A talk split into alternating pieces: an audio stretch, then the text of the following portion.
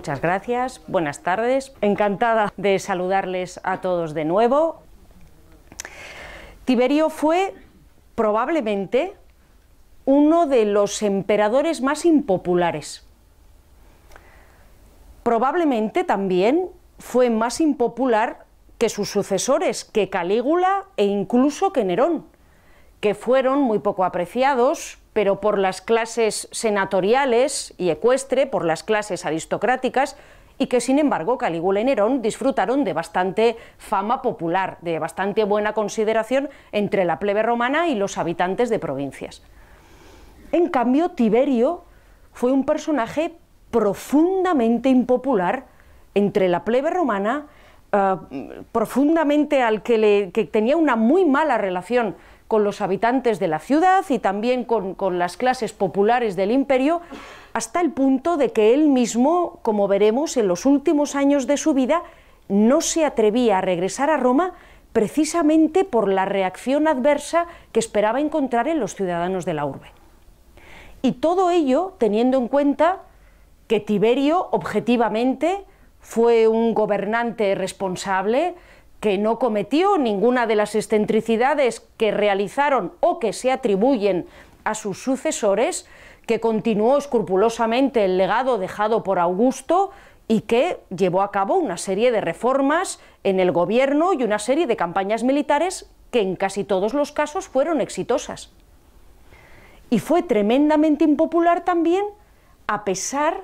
de que él mismo sacrificó sus propias ideas y su propia felicidad personal por cumplir con las obligaciones del cargo imperial.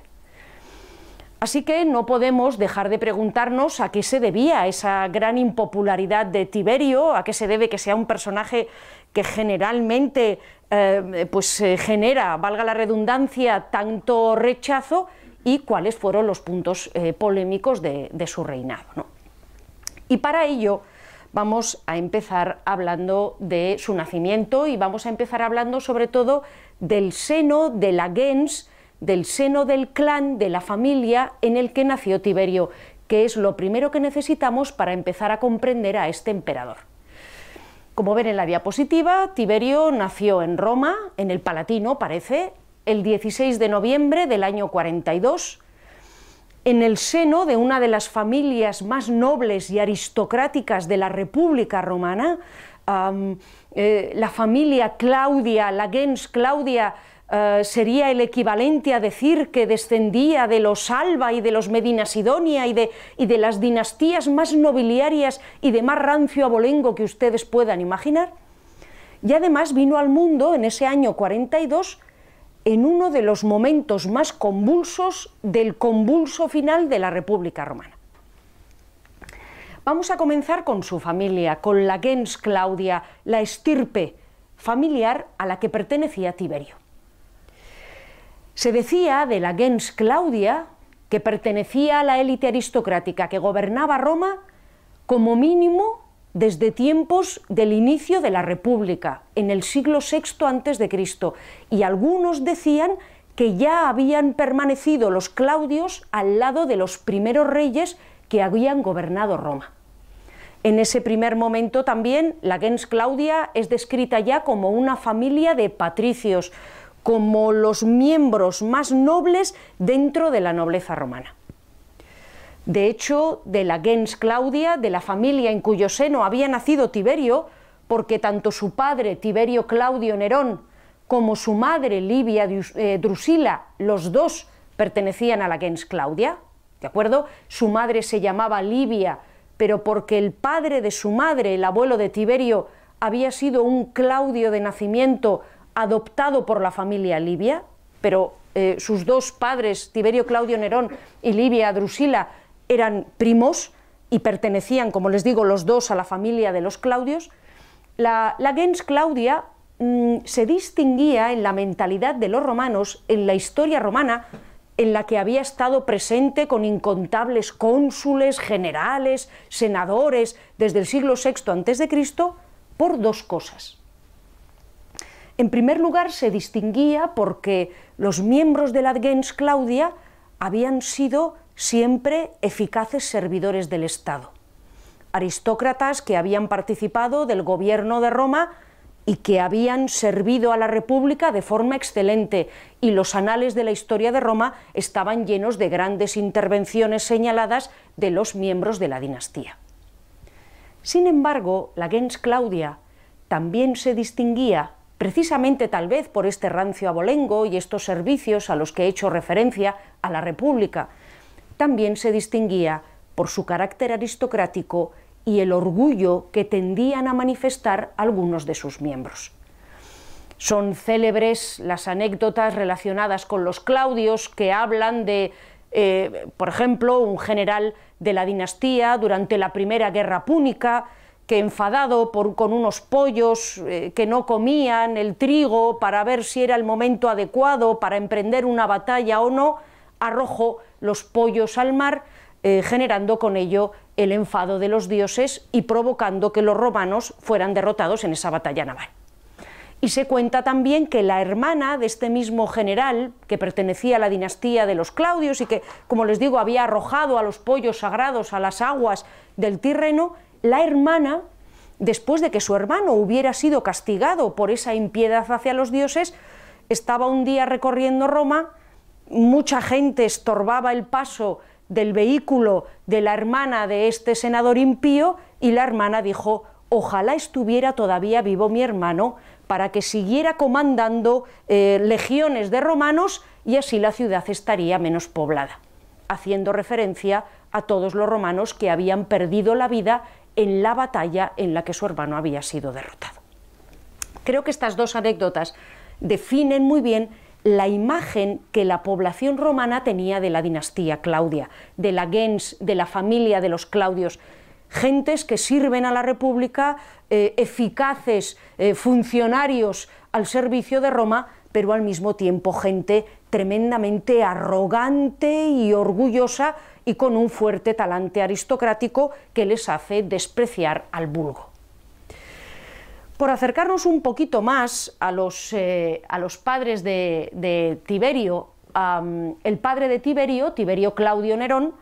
a pesar de ser un patricio y un aristócrata, había apoyado al bando de Julio César, se había sumado a los partidarios de Julio César. Pero después de que Julio César fuera asesinado los idus de marzo del año 44 a.C.,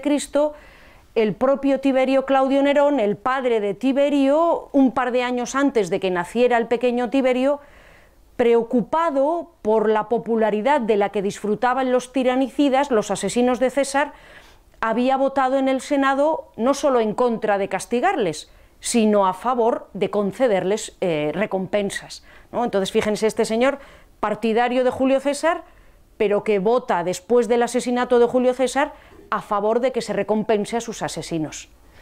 Y cuando los asesinos cayeron en desgracia y fueron derrotados por Marco Antonio y Octaviano, el hijo adoptivo de Julio César, Tiberio Claudio Nerón trató de pasarse al bando de los vencedores y se pasó al bando de Marco Antonio y combatió al lado de Marco Antonio.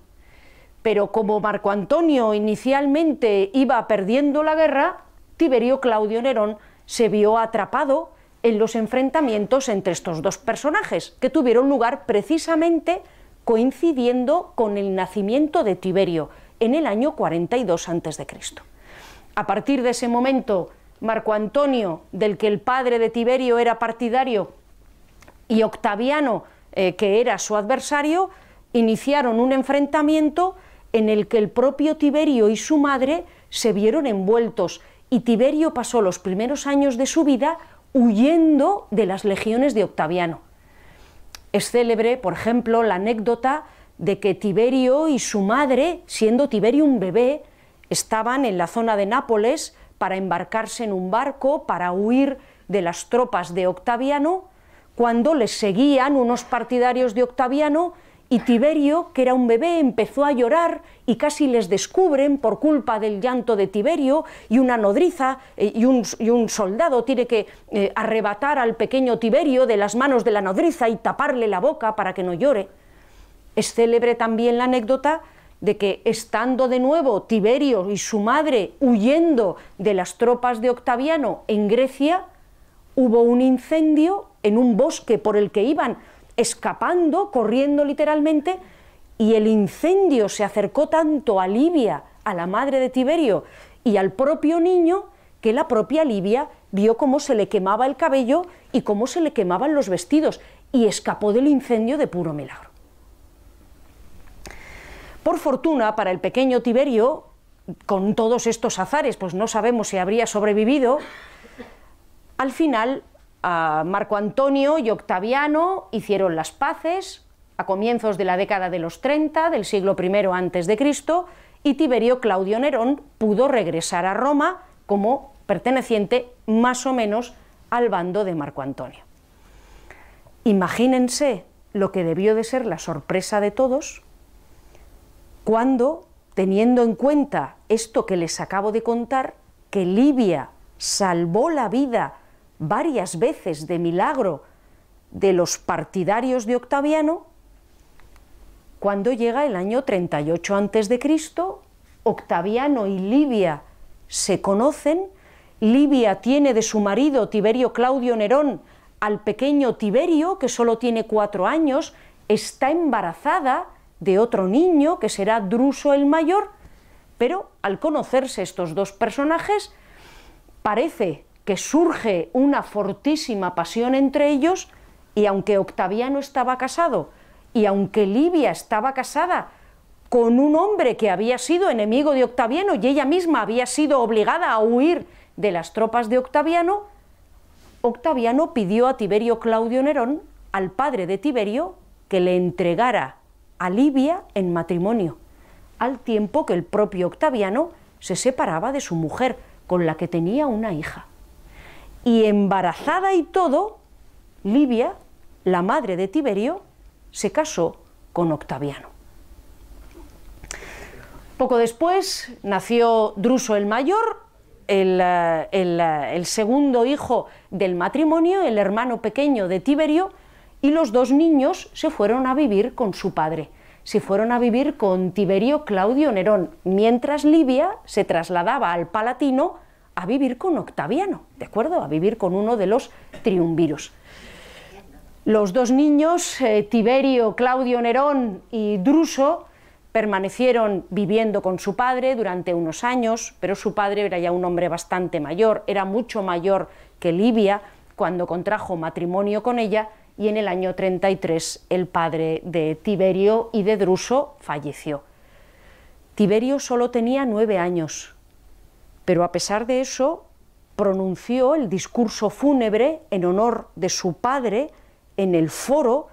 y dirigió el entierro, las ceremonias fúnebres que acompañaron a la cremación de su progenitor, dando ya muestras de que aunque era un niño, pertenecía a esta gens Claudia y estaba dispuesto a hacerse cargo de las responsabilidades familiares.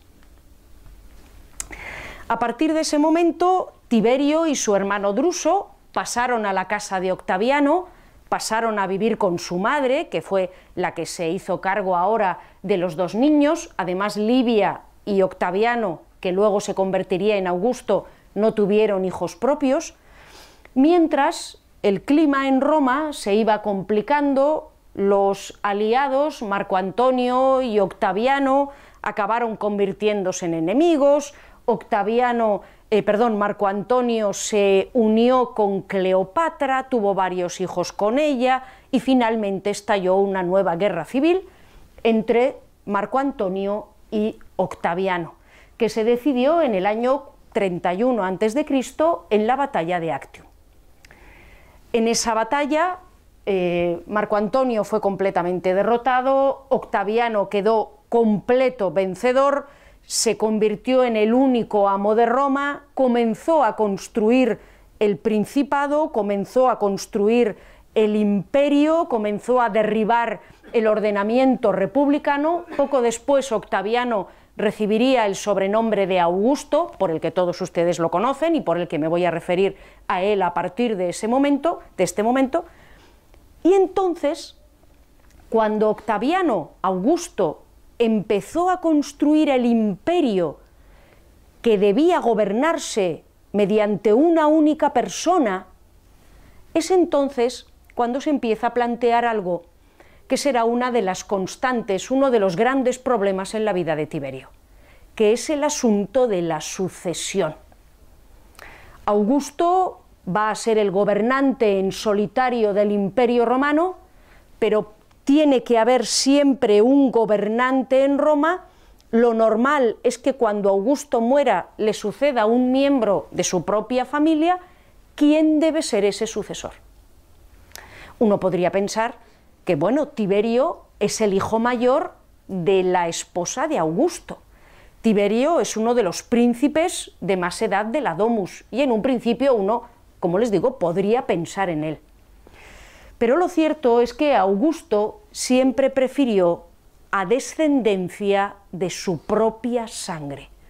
Una de las uh, fijaciones eh, de Augusto fue que quería que le descendiera, eh, que le sucediera en el trono, perdón, alguien que llevara su propia sangre. Él tenía solo una hija, Julia la mayor, que estaba casada con su mano derecha, con el mejor colaborador de Augusto, Marco Vipsanio Agripa, pero Augusto tenía un sobrino, Cayo Claudio Marcelo, hijo de Octavia, la hermana de Augusto. Augusto tenía un enorme cariño por su hermana. Claudio Marcelo, el sobrino de Augusto, era un joven que todo el mundo describía como excelente, con muy buen carácter, eh, ciertas dotes militares, poco había demostrado porque era poco más que un adolescente, pero todo el mundo veía a este Claudio Marcelo, sobrino carnal de Augusto, como un hombre excelente, candidato extraordinario a la sucesión, y si no, siempre estaba Marco Vipsanio Agripa, el marido de la hija de Augusto, la mano derecha de Augusto, que podía hacerse cargo de la herencia. Y desde el principio, Tiberio y su hermano, aunque eran los hijos de la mujer del emperador, siempre ocuparon un espacio secundario. Aún así, eh, aunque la herencia recayó sobre Marcelo, ¿de acuerdo? o la sucesión recayó sobre Marcelo, sobre el hijo de Octavia, la hermana de Augusto, no piensen ustedes que eso significó que Tiberio fue relegado del palacio imperial. Al contrario, por ejemplo, sabemos que cuando Augusto celebró en Roma un espléndido desfile triunfal para conmemorar la victoria en Actium, ordenó que a su derecha, en un caballo, fuera su sobrino, Marcelo, el joven elegido para sucederle, pero a su izquierda, junto a Augusto, iba Tiberio, el hijo mayor de su esposa. Y los dos príncipes de la Domus acompañaron al hombre que se empezó entonces a convertir en emperador en ese despliegue triunfal, en ese desfile triunfal en Roma en el año 30 a.C. Eh, Tiberio ya estaba alcanzando la edad en la que era eh, importante centrarse en su educación y recibió unas enseñanzas que no pudieron ser más esmeradas. La instrucción de Tiberio, la dirección de la educación de Tiberio, se encomendó a uno de los hombres más interesantes desde el punto de vista intelectual del siglo I a.C., Marco Valerio Mesana Corvino, un hombre cultísimo que él mismo había sido patrono de poetas, que él había sido el protector de algunos de los literatos más interesantes del siglo I Cristo, que él mismo, Mesala Corvino, había promovido la construcción de bellísimos monumentos y la exposición de grandes estatuas en Roma. Aquí tienen ustedes lo que creemos que pudo ser la tapa de la urna cineraria donde se conservaban las cenizas cremadas de Mesala Corvino y que se encuentra precisamente en el Museo del Prado, en Madrid, y que es una pieza absolutamente maravillosa de escultura romana. Y, eh, Mesala Corvino se encargó de que Tiberio tuviera una educación esmeradísima. Y de hecho Tiberio fue un hombre cultísimo, él eh, desarrolló una gran afición eh, muy eh, erudita por poetas semidesconocidos, ¿de acuerdo? Por, por eh, poetas eh, eh, que habían vivido siglos atrás y, que ya estaban olvidados en estantes polvorientos, pero a Tiberio le gustaba leerlos y en, en su propia forma de escribir, Tiberio tenía un estilo un poco abigarrado, un poco oscuro, un poco arcaizante, propio de otros tiempos, que casaba muy bien con el talante de este hombre, que como les digo era muy aristocrático, muy orgulloso de su nobleza, tremendamente culto y que disfrutaba con estos poetas semidesconocidos que solo estaban al alcance de los más eh, esmerados eruditos. Eh, poco después se procuró que el joven Tiberio, al igual que Marcelo, desempeñaran cargos en la milicia, que comenzaran a formarse también como soldados. Ustedes saben que en el mundo romano no había ninguna distinción entre gobierno civil y gobierno militar. Los senadores que gobernaban civilmente el imperio también eran los que comandaban y los que formaban la oficialidad de las legiones. Así que era muy importante que estos príncipes de la Domus, estos eh, jóvenes senadores destinados, estos jóvenes eh, príncipes, perdón, destinados a formar parte de la élite gobernante de Roma, se formaran en cargos civiles, pero también en cargos militares. Y tanto a Tiberio como a Marcelo se les hizo su bautismo de fuego, se les mm, llevó a su primera gran campaña militar precisamente a Hispania, a un lugar no muy lejos de aquí, a la zona de Asturias y Cantabria, donde participaron en una gran campaña no muy exitosa contra los cántabros y los astures dirigida por el propio Augusto.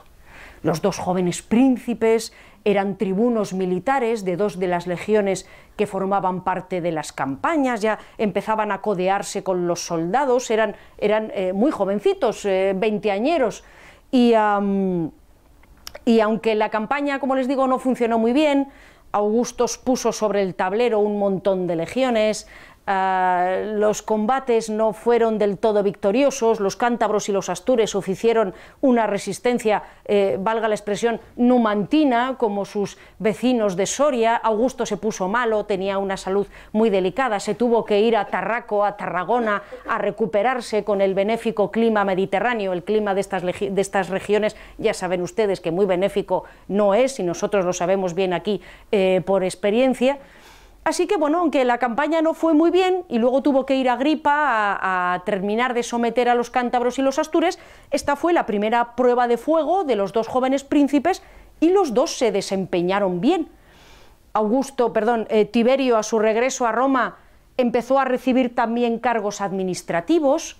se le encomendó la dirección del abastecimiento de cereales a Roma, por ejemplo, cargo que desempeñó de forma excelente. En ese momento había carestía de cereal en Roma, faltaban alimentos. Tiberio compró cereal y lo distribuyó de forma gratuita entre la gente para que eh, tratar de compensar esta hambruna. También se le nombró inspector de las ergástulas, de las prisiones subterráneas, los lugares más tremebundos de la ciudad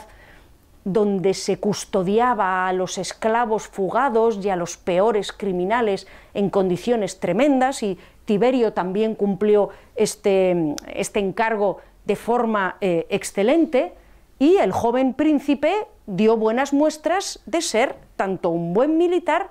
como un buen administrador, algo que sería durante toda su vida. Pero en este panorama tan brillante eh, pronto comenzaron a aparecer nubarrones. El año 23, de forma completamente prematura, cuando tenía veintipocos años, en la flor de la vida, falleció Claudio Marcelo, el hijo de Octavia, el sobrino de Augusto, el hombre elegido por Augusto para sucederle. No pasaba nada, estaba el segundo hombre elegido por Augusto para sucederle, su yerno, el marido de su hija Julia, Marco Vipsanio Agripa y, mientras tanto, Tiberio continuó con su carrera, continuó formándose, siempre siguiendo las órdenes de Augusto y cumpliendo de forma sobresaliente todos los encargos que se le hacían. En el año 21 se le encomendó su primera misión importante, hasta ahora Tiberio siempre había eh, actuado en Roma o acompañando al emperador, siempre con una cierta supervisión, pero el año 21 a.C., este chico de 20 años recibió el encargo de coger una legión, irse a la zona de la Transcaucasia, irse a la zona de Armenia, en las laderas de la cordillera del Cáucaso, y tratar de volver a reconducir a ese reino de Armenia al dominio romano. Eh, miren, en este momento los romanos tenían un único gran imperio rival, un único archienemigo. Estaban rodeados de muchos bárbaros, los germanos, los dacios, eh, eh, los britones, había bárbaros por todas partes, pero los bárbaros estaban unidos en tribus con organizaciones políticas muy precarias y ejércitos que no eran tales, sino que eran pues realmente pues eso, bandas de bárbaros que se unían de forma más o menos coyuntural. Pero Roma tenía un vecino que sí que era un gran imperio, una extraordinaria construcción política y sí que podía amenazar la posición de Roma en el Mediterráneo.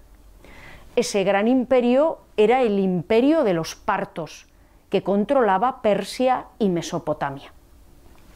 Normalmente, en la historia de la humanidad, ha sido frecuente que entre dos grandes imperios, para evitar la fricción de que estos dos grandes construcciones políticas tengan una frontera directa donde pueden colisionar, haya entre los dos pequeños estados tapón, que hagan como de almohadilla para que los dos grandes enemigos no tengan una frontera directa.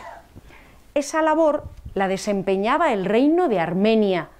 que tenía frontera por un lado con los romanos, tenía frontera por otro lado con los partos y era un reino independiente. Claro, el reino de Armenia era independiente, pero era un reino muy pequeño entre dos colosos. Y lo que solían hacer tanto los partos como los romanos era tratar de asegurarse la lealtad del rey de Armenia. A veces lo conseguían los partos, a veces lo conseguían los romanos, y siempre que lo conseguía uno u otro, el otro intentaba volver a cambiar el monarca para que el nuevo rey fuera un partidario del, segundo. Lo van a entender ustedes mejor con un ejemplo.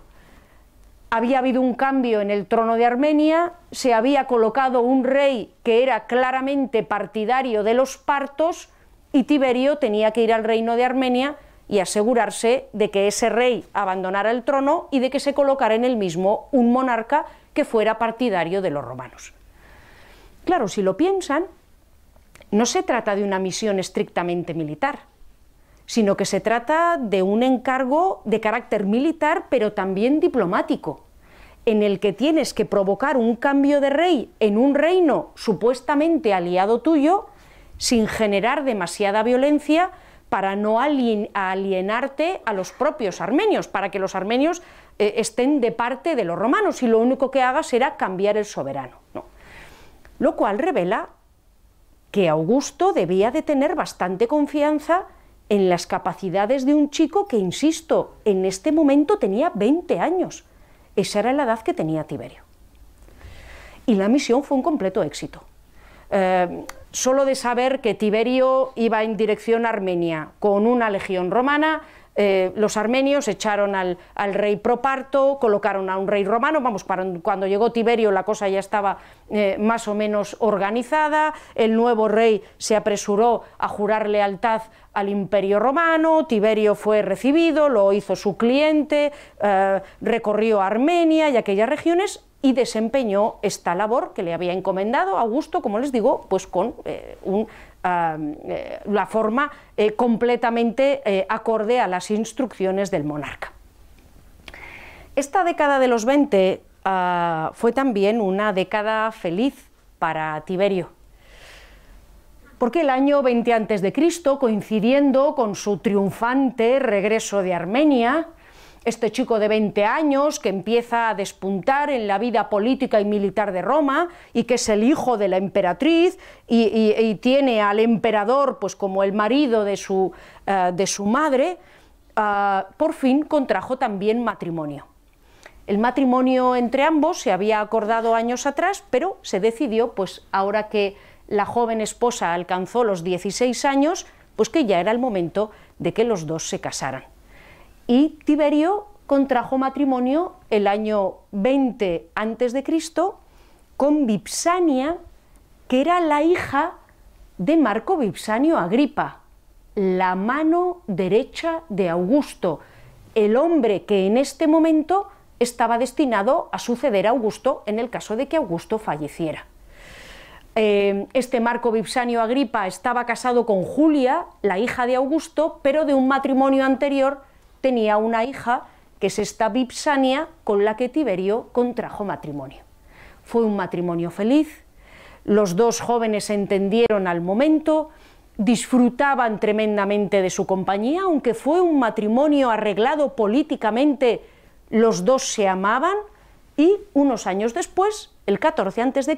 pues recibieron con gran alegría el nacimiento de su primer hijo, Druso el menor,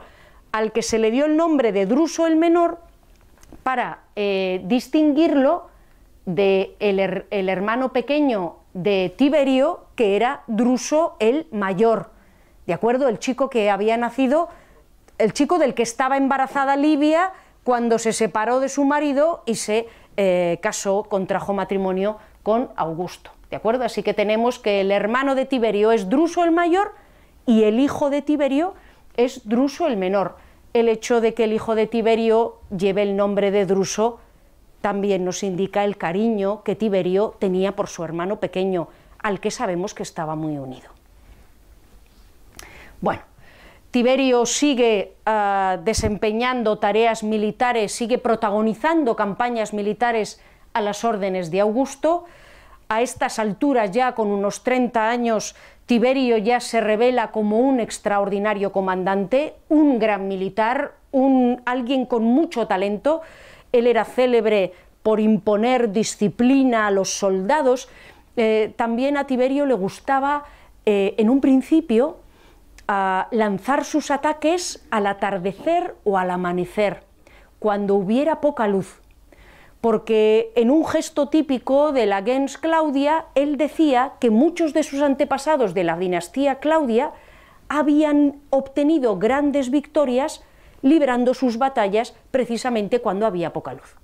Sin embargo, un día, por combatir cuando había poca luz, eh, Tiberio eh, se puso a luchar con sus soldados y una máquina de guerra romana casi lo arrolla, casi se lo lleva por delante, precisamente porque no se veía nada en el campo de batalla por la hora a la que había querido eh, atacar Tiberio y estuvo a punto de perder la vida, como les digo, por la poca visibilidad. Luego ya, a partir de ese momento, parece que abandonó esta costumbre de eh, mejor eh, atacar al atardecer. Pero bueno, Augusto le sigue encomendando campañas militares, en este caso en la zona de los Alpes, en la zona del nacimiento del río Rin y del nacimiento del río Danubio, en un lugar, estos dos ríos formaban una frontera natural, el Rin y el Danubio, pero en la zona de los Alpes, donde se encuentran los cursos altos de estos ríos, esa frontera desaparece porque los ríos pues, no están para ofrecer un obstáculo geográfico a los bárbaros que viven al otro lado, y allí estuvo Tiberio junto con su hermano pequeño, Druso el Mayor, combatiendo a los bárbaros y con extraordinario éxito,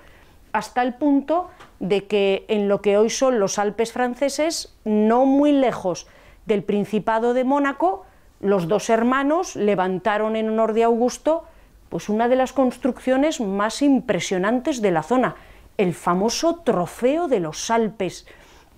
que honraba al emperador Augusto pero que conmemoraba las victorias que estos dos hermanos, estos dos jóvenes príncipes, estaban obteniendo en una de las fronteras más peligrosas de Roma. Poco después, Tiberio continuó librando batallas en nombre de Augusto y se desplazó a la zona del Ilírico, a la zona de Dalmacia, a la zona de lo que hoy es Croacia, y en el contexto de esta campaña, donde también combatía la mano derecha de Augusto, Marco Vipsanio Agripa, que solo tenía 51 años,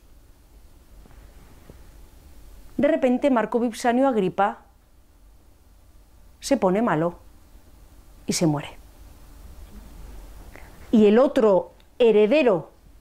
del emperador Augusto previsto, el marido de la hija del emperador, fallece de forma prematura cuando solo tiene 51 años. Y se vuelve a abrir el asunto de quién va a ser ahora el heredero de Augusto. Resulta que el matrimonio de Agripa y de Julia, la hija de Augusto, había sido increíblemente fértil habían tenido un montón de hijos, Gallo César, Lucio César, Julia la menor, Agripina la mayor, Agripa póstumo porque había nacido después de la muerte de Agripa, Agripa había dejado a su mujer embarazada el año en el que murió. Había muchos niños, muchos príncipes candidatos a la sucesión imperial, pero esos príncipes eran niños en el 12 a.C., en el momento en el que murió su padre. Y Augusto que tenía clarísimo que quería que fueran sus nietos, los hijos de su hija Julia, los que ocuparan el trono después de su muerte, estaba preocupado porque esos niños no tuvieran padre, porque no tuvieran un padre, un pater familias que los guiara en su juventud. Así que se decidió que a pesar de que para Julia el de Agripa había sido ya su segundo matrimonio, a pesar de que Julia ya tenía, como les digo, cinco hijos de Agripa, varios de ellos varones, a pesar de que Tiberio estaba felizmente casada con la hija de Agripa y había tenido un niño con ella, y ella, Vipsania, la esposa de Tiberio, estaba embarazada de un segundo niño, a pesar de todo eso, el 12 antes de Cristo, se decidió que para que los hijos del difunto Agripa tuvieran un padre, Tiberio tenía que divorciarse de su mujer Vipsania y casarse con Julia, la hija de Augusto. Las fuentes nos dicen que Tiberio no sentía la más mínima simpatía por Julia que Tiberio, como les he dicho, estaba felizmente casado con Vipsania, que además Vipsania estaba felizmente casada con Tiberio y del disgusto, dicen algunas fuentes, perdió incluso el segundo hijo de la pareja, de la pareja del que ella estaba embarazada. A pesar de todo esto, el divorcio se materializó y Tiberio se casó con Julia. Se cuenta que ciento día Tiberio vio a Vipsania, a su exmujer, a la que luego casaron con un senador que se llevaba fatal con Tiberio, por cierto, y luego Tiberio, cuando ya llegó al trono, al nuevo marido de su, de su primera mujer, lo condenó y lo encarceló y bueno, se cobró cumplida venganza del, segundo marido. Pero bueno, se dicen, se dice, nos lo dice Suetonio, que cierto día Tiberio de repente vio a Vipsania de lejos. Y fíjense cómo Suetonio describe el encuentro. Pero no solo se lamentó después del divorcio de haber dejado a Agripina, sino que, habiéndola vuelto a ver una sola vez, la siguió con una mirada tan apasionada y los ojos tan humedecidos que en adelante se tomaran precauciones para que nunca apareciera en su presencia, esto es, se tuvieron que arreglar las cosas para que Tiberio nunca jamás volviera a ver a su primera mujer, tal era el afecto que todavía le ligaba a ella.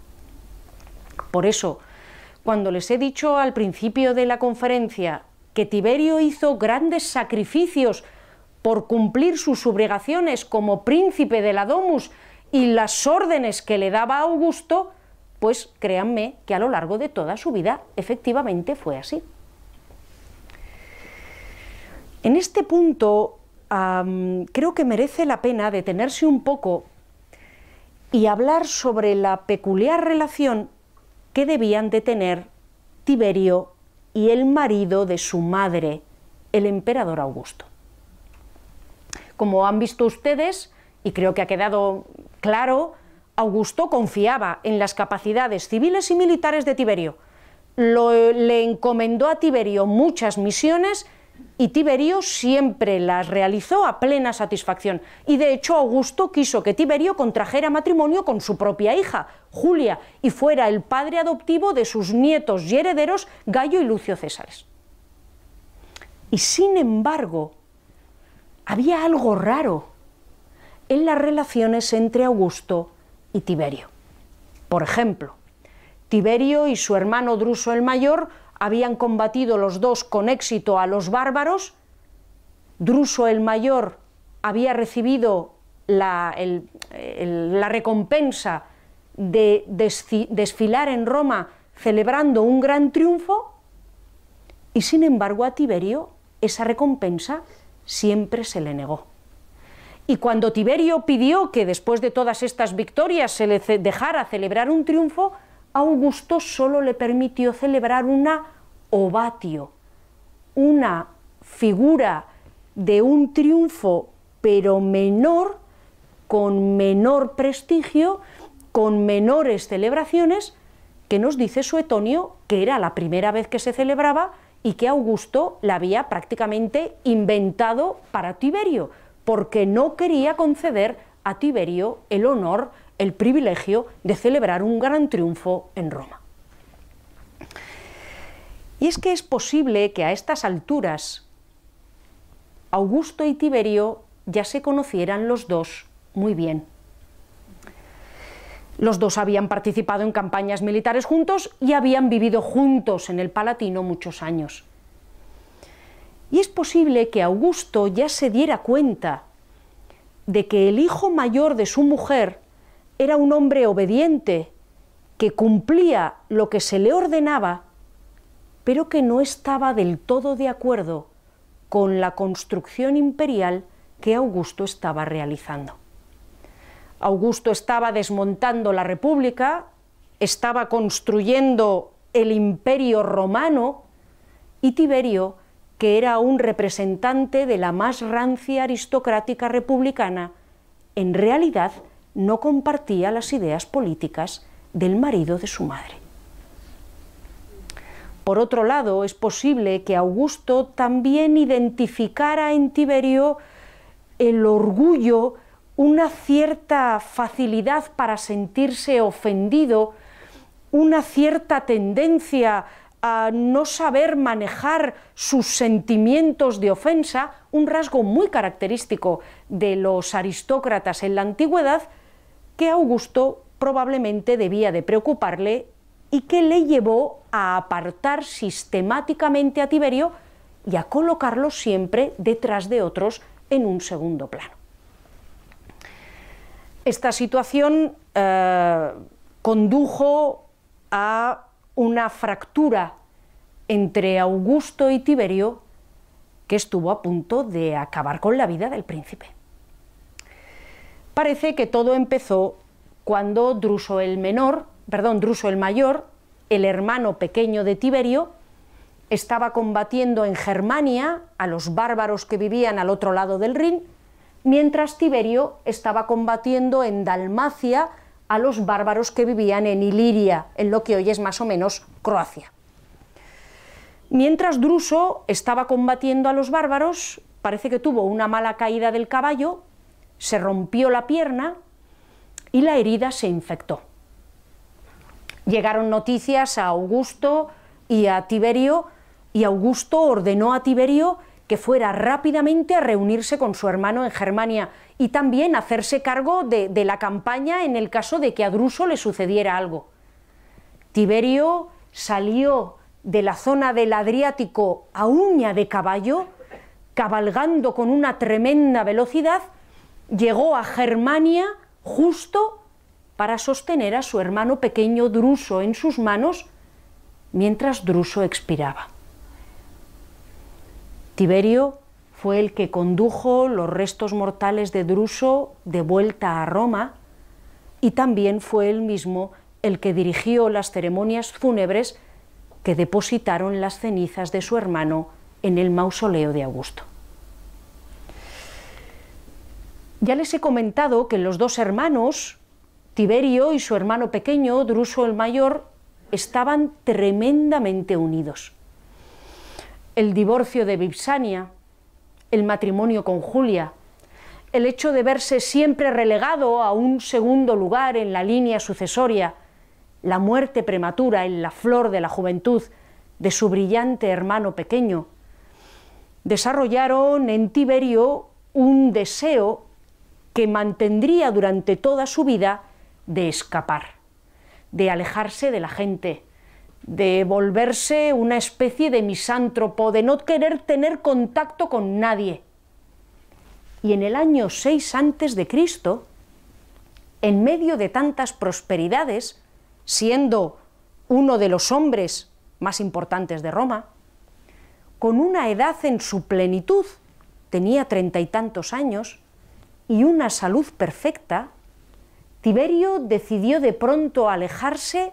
y retirarse lo más lejos posible. Pretextando cansancio de los honores y deseando descansar de las fatigas, pidió un retiro y no cedió ni a las súplicas de su madre,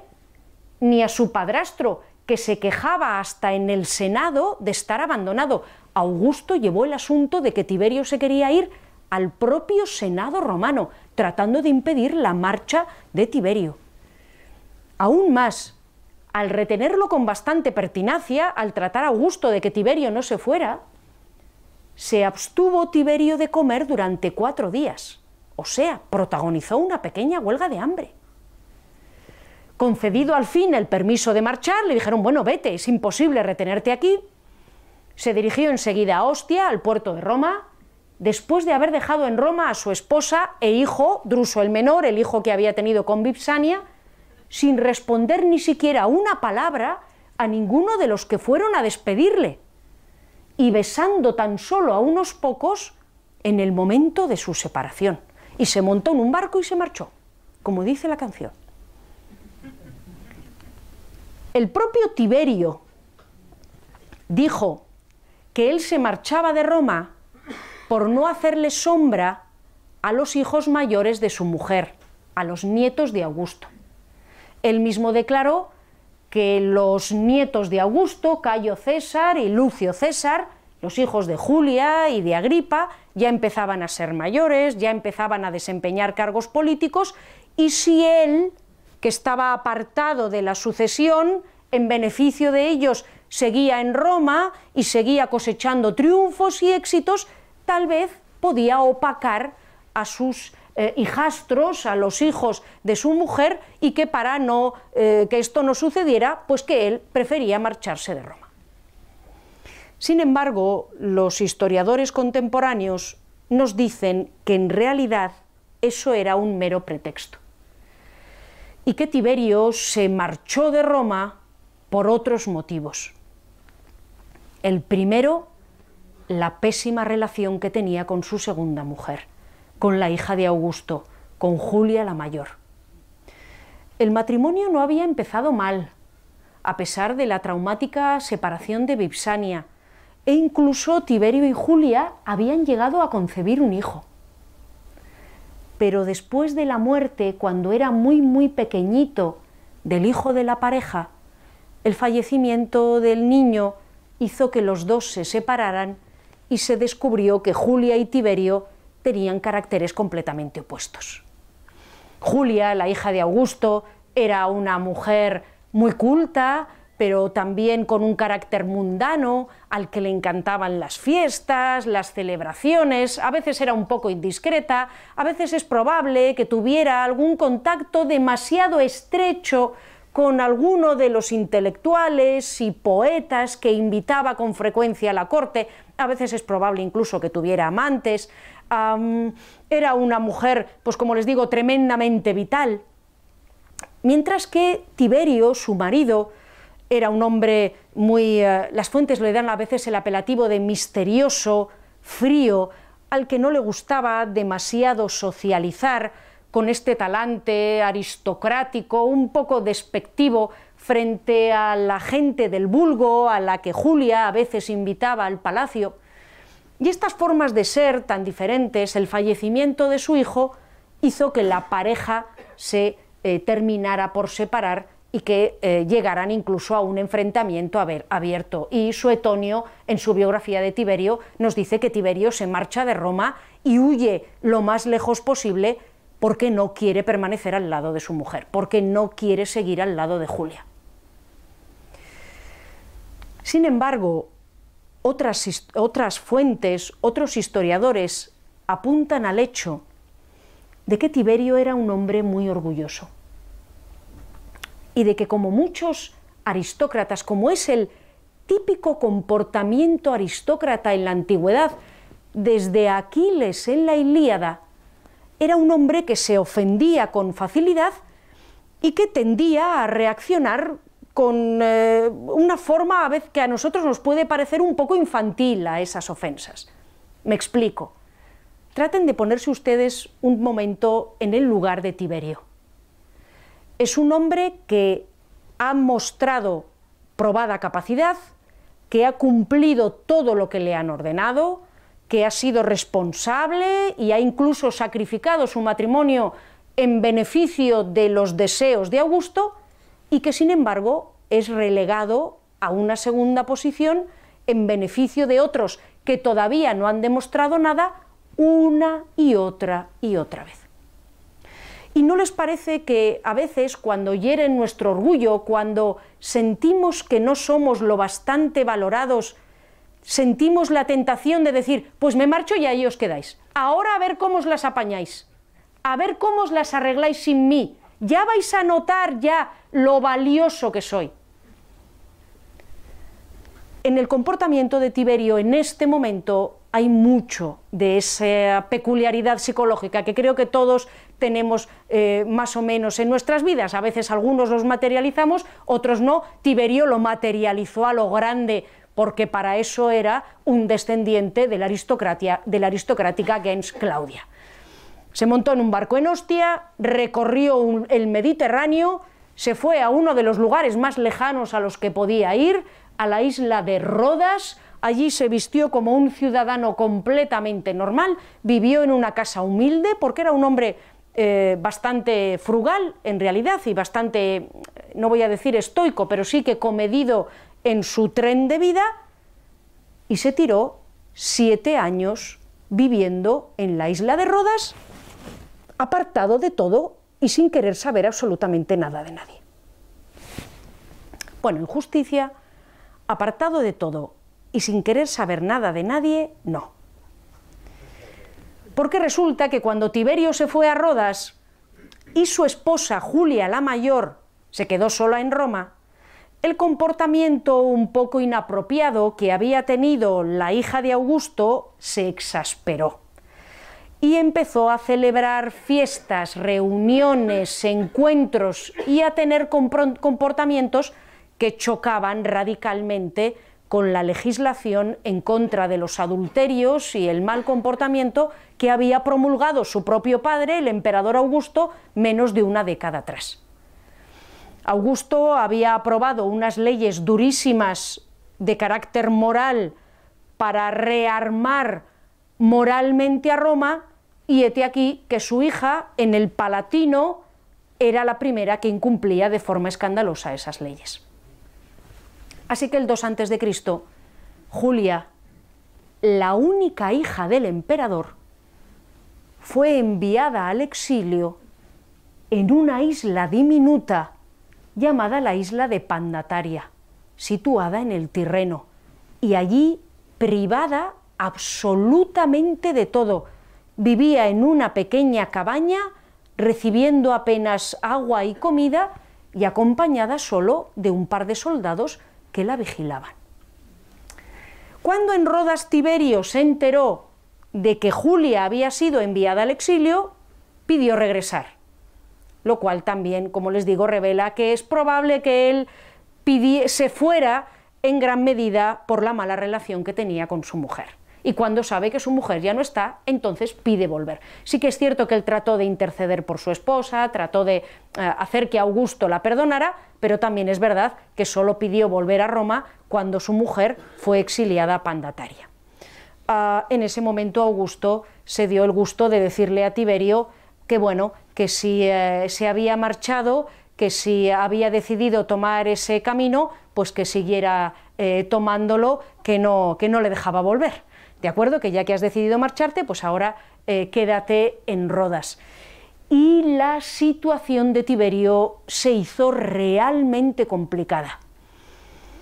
Los dos hijos de Julia, Cayo y Lucio Césares, ya convertidos en hombres jóvenes que ya empezaban a desempeñar labores de gobierno, veían a Tiberio como una figura molesta.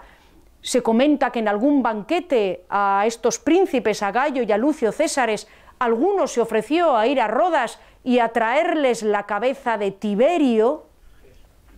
el propio Tiberio con este comportamiento tan contrario a la responsabilidad que se espera de un aristócrata romano, se había alienado a mucha gente en la urbe, a mucha gente en Roma, se había convertido en un hombre huraño, misántropo, impopular, por haberse alejado de todos y haberse marchado a esta isla.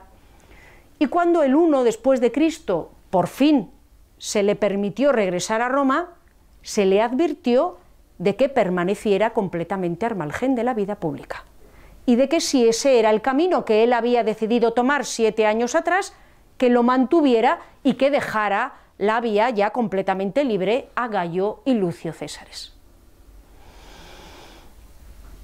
Pero en Roma, y particularmente en tiempos de los Julio Claudios. Uno nunca sabe lo que va a pasar. Estos dos jóvenes príncipes, en la flor de la vida, destinados a suceder a Augusto, murieron en el plazo de dos años. El 2 después de Cristo en Marsella murió Lucio, el pequeño, y el 4 después de Cristo en Licia, en un combate, murió Cayo, el mayor y los dos nietos de Augusto, educados, criados y honrados entre algodones para heredar al emperador, de repente están muertos. Y ya los que quedan son demasiado jóvenes para ocupar el trono de un Augusto que está cada vez más enfermo y cada vez más mayor. Queda Agripa póstumo el hijo que nació después de la muerte de su padre Agripa, pero Agripa póstumo era un joven muy extraño, con comportamientos violentos, del que se decía que había perdido la cabeza, que estaba loco, y el propio Augusto había enviado a su hijo al exilio. El otro heredero que quedaba disponible se llamaba Germánico y tenía la ventaja de que por sus venas corría la sangre de la familia de Augusto, los Julios, y la sangre de la familia de Livia y de Tiberio, los Claudios. Bueno, por sus venas, no, eh, bueno, sí, por sus venas, porque él era hijo por parte de, de, padre, eh, bueno, eso, era, eh, era hijo de Druso el mayor, el hermano pequeño de Tiberio, e hijo de Antonia la menor, hija de Octavia y de Marco Antonio. Octavia pertenecía a la familia de los Julios, Druso, el hermano de Tiberio, pertenecía a la familia de los Claudios. ¿De acuerdo? Y este germánico, por tanto, pues tenía una ascendencia extraordinaria. Para terminar de culminar las cosas, Germánico estaba casado con Agripina, que era hija de Marco Vipsanio Agripa y de Julia, o sea, era nieta de Augusto. Así que no sé si se habrá entendido algo de este trabalenguas dinástico, pero el caso es que Germánico y su mujer Agripina descendían tanto de los Claudios como de los Julios. Eh, Agripina en concreto era nieta de Augusto los dos además tenían un montón de hijos y eran un matrimonio popular y tremendamente bien avenido, bueno, todavía no los tenían, pero los iban a tener, y Augusto quería que la sucesión recayera sobre Germánico, este joven príncipe. Pero le pasaba lo mismo que cuando se murió Agripa con Gallo y Lucio César, que Germánico era muy joven, era demasiado joven para tomar las riendas del poder. Así que Augusto decidió recurrir a la misma persona a la que había recurrido cuando murió Agripa, a Tiberio. En el año 14 después de Cristo, en su lecho de muerte, Augusto, cuando terminó de adoptar todas sus disposiciones testamentarias, dejó a Tiberio investido con los poderes que garantizaban que él se iba a convertir en emperador, el imperium proconsulare, que le daba el mando sobre las legiones y varias de las provincias, la potestas tribunicia, que hacía de Tiberio un hombre inviolable y además le daba otra serie de prerrogativas, así que dejaba a Tiberio como heredero, pero dejaba a Tiberio como heredero con varias condiciones. Primera condición, Libia la esposa de Augusto quedaría convertida en Augusta y con una posición especial supervisando el reinado de Tiberio. Imagínense ustedes que se convierten en emperador y que les dicen que sí, pero que tu madre te tiene que supervisar. Y además, aunque Tiberio tenía un hijo propio, Druso el joven, nacido de su matrimonio con Vipsania, y aunque Druso el joven había demostrado ser un príncipe también excelente que había heredado las capacidades militares y de gobierno de su padre, se ordenó a Tiberio adoptar a Germánico, a su sobrino, y se le obligó a que Germánico fuera su heredero, en detrimento de su propio hijo, para que la herencia recayera sobre la sangre de Augusto. Cuando les he dicho al principio que Tiberio tuvo que hacer muchos sacrificios personales, que pagó un precio muy amargo por convertirse en emperador, que fue siempre la última de las opciones manejadas por Augusto, que vivió con el desprecio de saberse siempre, como les digo, el último recurso de emergencia, pues fíjense eh, exactamente a lo que me refería. Cuando digo que Tiberio tenía que ser un hombre con el orgullo muy herido, pues se debe precisamente a este tipo de cosas que él se vio obligado a hacer.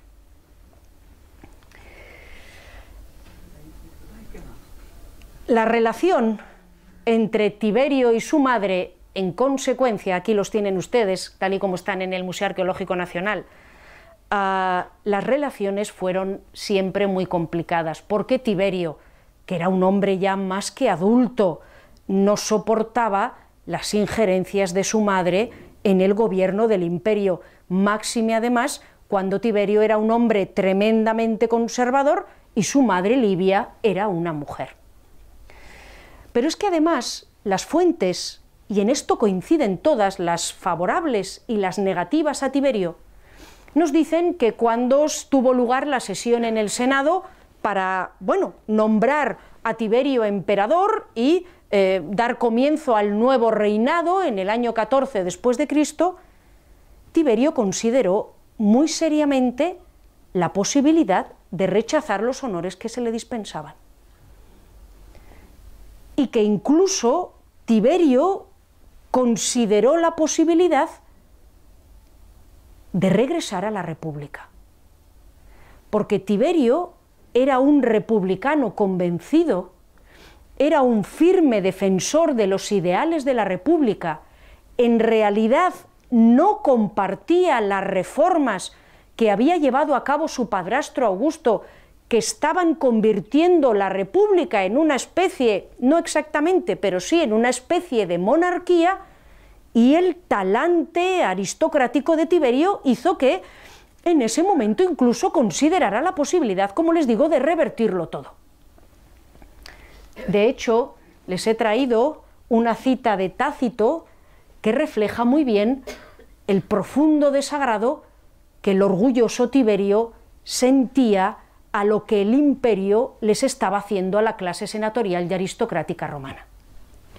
Aquellos tiempos, nos dice Tácito, fueron tan corrompidos y tan viles a causa de la adulación, los senadores adulaban a los emperadores y a los miembros de la familia imperial, que no solo los próceres de la ciudad, sino también todos los excónsules y gran parte de los que habían desempeñado la pretura y muchos senadores pedarios se levantaban todos a porfía y hacían propuestas vergonzantes y descabelladas, siempre para adular a los miembros de la familia imperial. Se tiene noticia de que Tiberio, cada vez que salía de la curia, solía decir en griego estas palabras, qué hombres más propensos a la esclavitud. Homines ad servitutem paratos, nos dice eh, Tácito en latín. Ciertamente hasta él, que no quería las libertades públicas, sentía tedio por la despreciable sumisión de aquellos esclavos. Aún así, a pesar de que él mismo no compartía las ideas del imperio, que despreciaba la adulación y el servilismo al que habían sido reducidos muchos de los senadores, durante su reinado, Tiberio respetó escrupulosamente las reformas que había realizado Augusto. No solo las respetó, las continuó, las perfeccionó y mejoró el funcionamiento del imperio. Su gobierno puede describirse generalmente como benéfico, las decisiones de carácter político, administrativo y militar que llevó a cabo Tiberio durante su reinado fueron correctas y es difícil que no lo fueran porque era un hombre tremendamente experimentado que ya había demostrado grandes capacidades en el pasado y en su relación con los senadores a los que despreciaba por ser serviles y de los que esperaba que fueran orgullosos como los aristócratas de la época republicana, se distinguió precisamente por la moderatio, por respetar cuidadosamente todas las formalidades, todos los procedimientos y consultar a los senadores cada vez que tenía que llevar a cabo una decisión o una empresa importante. Entonces, y ya voy a intentar ir acercándome al final, ¿por qué el reinado de Tiberio es tan impopular? Como les he comentado antes, Augusto ya había preparado las cosas para que el verdadero heredero fuera germánico, el sobrino de Tiberio. Y teniendo un heredero joven, apuesto, brillante, casado con una mujer como Agripina la mayor, nieta de Augusto y con un carácter fuerte y orgulloso,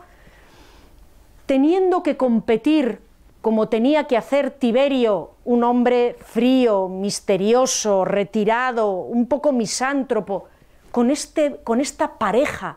tan brillante, tan popular, tan expansiva, pues era casi inevitable que los romanos vieran el reinado de Tiberio como una molestia antes de la llegada del principado brillante, del reinado realmente bonito que esperaban que comenzara con el reinado de Germánico y Agripina. Aún así, Tiberio promovió la carrera política de Germánico, al que había adoptado como hijo, lo envió primero a Germania a combatir en los escenarios donde había combatido el padre de Germánico, el hermano de Tiberio, Druso el mayor, Aquí Germánico obtuvo algunos éxitos militares, recuperó las águilas que se habían perdido en el bosque de Teotoburgo, pero Germánico, em, llevado por su entusiasmo militar, quiso conquistar nuevos territorios en Germania,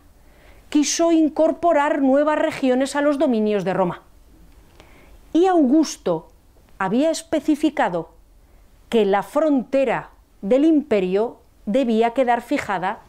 en el río Rin y que no se debían llevar a cabo nuevas conquistas al este. Germánico desoyó esas instrucciones que le habían dado tanto Augusto en realidad como Tiberio, sí que llevó a cabo campañas en el este, y Tiberio decidió retirar a Germánico de Germania, de acuerdo, apartarle de esta frontera y le dio un mando extraordinario en Oriente, que llevó a Germánico a visitar Egipto, a visitar Siria, acompañado de su mujer y de sus hijos, entre los que se contaba un jovencísimo Calígula, al que estos acontecimientos le dejaron una honda huella. Como Tiberio no se fiaba del todo de su sobrino Germánico y temía que Germánico, deseoso de obtener victorias militares, emprendiera una gran campaña con los partos, en contra también de las instrucciones de Tiberio, Tiberio envió a un senador de su máxima confianza, Calpurnio Pisón, a gobernar la provincia de Siria y de paso a controlar a Germánico. Y bueno, cuando Calpurnio Pisón y su mujer Plancina conocieron a Germánico o entraron en contacto y Agripina la mayor, los desacuerdos no pudieron ser mayores. Los dos matrimonios protagonizaron constantes escenas de desacuerdo, de enfrentamiento, de desautorizaciones de unos y a otros, saltaban chispas, erupciones volcánicas, terremotos, todo lo que se pueden imaginar. Y al final Tiberio decidió que Pisón y Plancina se fueran de Siria y volvieran a Roma porque la situación era insostenible. Se van Pisón y Plancina de Siria y a los diez días Germánico se pone malo y se muere. El 10 de octubre del año 19. Claro, la muerte tan repentina de un hombre en la flor de la juventud, después de haber protagonizado un enfrentamiento tan tremendo con Calpurnio Pisón y con Plancina, hizo que inmediatamente se desataran las sospechas, alimentadas en primera persona por Agripina, la viuda de Germánico, que protagonizó un épico viaje de regreso cargada con las cenizas de su marido, acompañada de un montón de chiquillos de toda su prole, llegando a Roma en un cortejo fúnebre y con toda la ciudad llorando la pérdida del príncipe. Agripina acusó directamente a Pisón y a Plancina de haber envenenado a su marido, en realidad no hay ninguna prueba de que esto sucediera. No sabemos de qué se murió Germánico, no sabemos si Pisón o Plancina lo envenenaron, pero lo cierto es que después de que las cenizas de Germánico se depositaran en el mausoleo de Augusto, la opinión popular estaba tan increíblemente indignada por lo que había sucedido que a Pisón se le abrió un proceso judicial acusándole de la muerte de Germánico y Pisón, para salvar a su familia, para salvar su honra, decidió quitarse la vida antes de conocer el Benedicto. Y con Pisón muerto todavía se aprobó un senado consulto en el que se le proclamaba culpable y se ordenaba su damnatio memoriae, borrar su nombre de los monumentos en los que pudiera aparecer. La verdad es que la nómina de príncipes en la familia imperial está empezando a aligerarse peligrosamente. Pero todavía quedaba uno. Druso el joven, Druso el menor, el hijo que Tiberio había tenido con Vipsania, y que era un joven que había heredado el talento militar y administrativo de su padre, y del que decían que también había heredado el orgullo aristocrático de su padre, pero que era un príncipe no tan popular como germánico, pero bastante querido. Druso el joven, además, estaba casado con Libila, la hermana de Germánico, así que también estaba emparentado con el príncipe difunto. Sin embargo, en este momento se cruza en la vida de Druso el joven Lucio Helio Sejano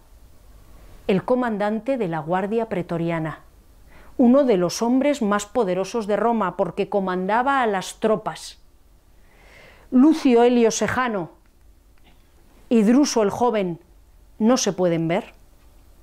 Cuando digo que no se pueden ver, es que se insultaban cuando se veían. Cuando digo que no se pueden ver, es que alguna vez se atizaron, bueno, eh, Druso le pegó a Sejano, hasta ese punto no se podían ver, y Sejano, que odiaba al hijo de Tiberio y que estaba planeando él mismo asaltar el poder, parece que inició una aventura sentimental con Libila, la esposa de Druso, que le permitió enterarse en primera persona de todo lo que pasaba en la casa del hijo de Tiberio y usarlo en su contra. Y por si eso no fuera suficiente, el 23 después de Cristo, de forma repentina,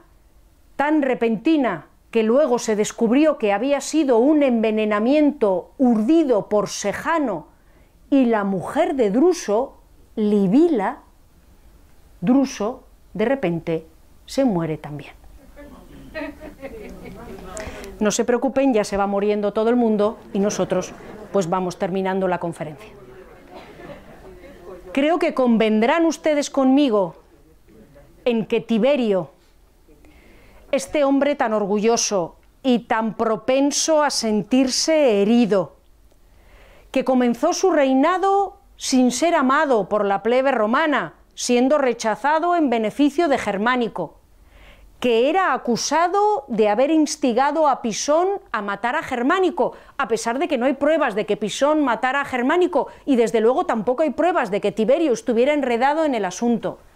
que además ha perdido a su único hijo, Druso, y hace poco también, en el 20 después de Cristo, murió también Vipsania, la madre de Druso, la primera esposa de Tiberio a la que él tanto había amado. Este hombre que ya de por sí tiene una fuerte tendencia a la misantropía, a apartarse del contacto con la gente, que además está empezando a desarrollar una enfermedad que hace que le salgan eh, llagas supurentas por la piel y por la cara y que está empezando a deformarle el rostro. Este hombre decide, como había hecho años atrás, que no soporta vivir en Roma, donde se sabe odiado por la plebe, y que prefiere retirarse algunas de las villas maravillosas que tenía en el eh, mar Tirreno. Aquí tienen, por ejemplo, la villa de Sperlonga, ubicada entre Roma y Nápoles, construida justo a orilla del mar, donde había una cueva, esta que ven ustedes aquí, en la que había una serie de estatuas que reproducían los episodios más conocidos de la Odisea, como el momento en el que Odiseo le clavó la lanza al gigante Polifemo. Pues bien, parece que estaba Tiberio, como les digo, ya ah, es un hombre ya de sesenta y tantos años, que en este momento ya es una edad avanzada, con una salud que empieza a menguar, con este rostro que se empieza a deformar, amargado por, por esta vida que le ha tocado vivir, está celebrando una cena aquí en Esperlonga, acompañado de poetas, filósofos, pensadores, los únicos de los que le gustaba yo rodearse, cuando de repente parte del techo se desprende. En ese momento se encontraba Sejano por allí y de repente Sejano coge su escudo, lanza el pie a tierra, pone el escudo encima de Tiberio y salva la vida del emperador, ganándose de paso el aprecio, desde luego, y sobre todo la confianza de Tiberio. Esto explica por qué Tiberio, retirado en Esperlonga, retirado también en Capri, va dejando el gobierno de Roma en manos de Sejano, un hombre en el que confía porque le ha salvado la vida en la eh, cena en, Esperlonga. ¿no? Y mientras tanto Sejano, que está tratando de casarse con Libila, la viuda del hijo de Tiberio, que está conspirando para asaltar el poder, que está planeando convertirse él en emperador, pues está ah, acusando, está eh, persiguiendo a todos los opositores y mientras Tiberio está retirado, Sejano está eh, creando un auténtico régimen de terror en Roma y planeando su asalto al trono. Pero ya les he dicho que Tiberio, a pesar de todo, a pesar de su misantropía, de su orgullo un poco infantil, de la manera en la que se hacía el dolido, Tiberio era un gobernante responsable, que no podía desatender completamente sus obligaciones. Y a pesar de todo, seguía informado de lo que ocurría en Roma. Y seguía recibiendo correos. Y en uno de esos mensajes, la viuda de su hermano pequeño, la viuda de Druso el Mayor, Antonia, le escribe una carta y le dice, bueno, en mi nombre y en el nombre de miembros prominentes del Senado, que sepas que Sejano está conspirando en tu contra, que está preparando un golpe de Estado, que está persiguiendo a los que se atreven a hacerle frente, que está creando un reinado de terror en Roma. Tiberio, que, bueno, ya han visto cómo ha sido su vida, tenía mucha experiencia en todo lo que tiene que ver con cómo funcionaban las cosas en Roma y en la corte imperial, le dijo a Sejano que le iba a convertir en su heredero, prácticamente que le iba a conceder todo lo que Sejano quería y que simplemente Sejano tenía que acudir al Senado a la lectura de una carta enviada por Tiberio, donde Tiberio iba a convertir a Sejano en su heredero. Allí se presentó Sejano en el Senado, esperando escuchar la carta de Tiberio, una carta además larguísima, Tiberio eh, sabía cómo hacer daño también, y Sejano está todo ufano, escuchando la carta, líneas, líneas, sigue la carta, pues Sejano es un hombre estupendo, qué bien, y bueno, Sejano ya un poco aburrido, la carta es un poco larga, ya sabemos que Tiberio tenía un estilo un poco adornado, un poco pedante a la hora de escribir, y al final de la carta, Tiberio delata uno por uno los crímenes de Sejano y pide que sea inmediatamente detenido y allí inmediatamente le detienen, le mandan a prisión y ordenan que sea estrangulado. Murieron Sejano, su mujer, y también los hijos de Sejano. En cuanto a Tiberio, nunca se atrevió a regresar a Roma. Y les prometo que ya terminamos. Se había hecho construir una villa, varias villas, pero una en particular absolutamente maravillosa sobre unos acantilados en la isla de Capri. Esa isla maravillosa, esa villa maravillosa, todavía se conserva en parte. Ustedes pueden llegar al puerto de Capri y, dando un paseíto, recorrer todavía los restos de la villa de Tiberio y les aseguro que, aun encontrándose en ruinas, el, el lugar es absolutamente maravilloso. Tiberio pasó aquí rodeado de poetas, de filósofos, de astrólogos, a los que también era muy aficionado, sus últimos años de vida, mientras dejaba que el trono recayera sobre uno de los hijos de Tiberio, perdón, sobre uno de los hijos de Germánico, el joven Calígula. Y se cuenta que el año 37 después de Cristo, Tiberio, ya sabiéndose muy enfermo, decidió volver a Roma por última vez y que de Capri pasó al continente y emprendió el camino hacia la capital del imperio. Pero cuando se estaba acercando a Roma, Tiberio se vio a sí mismo viejo, enfermo, deformado por su enfermedad maloliente también a causa de estas llagas, y pensó que no podría soportar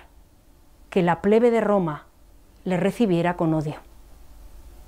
Y cuando estaba a punto de entrar en Roma, decidió darse la vuelta y jamás regresó a la capital. Cuando estaba en la zona de Miseno, en el extremo septentrional del Golfo de Nápoles, se sintió enfermo le acogieron en la villa de Lúculo, uno de los senadores más ricos y extravagantes en su riqueza. Aquí les he traído otra imagen de otra villa del Golfo de Nápoles, pero bueno, la villa de Lúculo era parecida a esta. Le acogieron en esta villa y algunas fuentes nos dicen que Tiberio, muy enfermo, se desvaneció y que todos pensaban que estaba muerto. Y que cuando el mensaje le llegó a Calígula, el que era su heredero, empezó a festejar y a preparar su acceso al trono. Y de repente Tiberio revivió y se recuperó de este desvanecimiento. Algunas fuentes dicen que poco después simplemente se murió. Otras fuentes dicen que el nuevo prefecto del pretorio, el, sucesor de Sejano, que estaba conchavado con Calígula para ahorrar mayores problemas, ordenó que Tiberio fuera sofocado con una almohada. Muriera de forma natural o muriera asesinado en los últimos momentos de su vida, lo cierto es que, como les he dicho, Tiberio falleció siendo un hombre tremendamente impopular, aborrecido, odiado o al menos despreciado por los romanos y sin que nadie le reconociera nunca ni los sacrificios que había realizado, ni las victorias que había obtenido,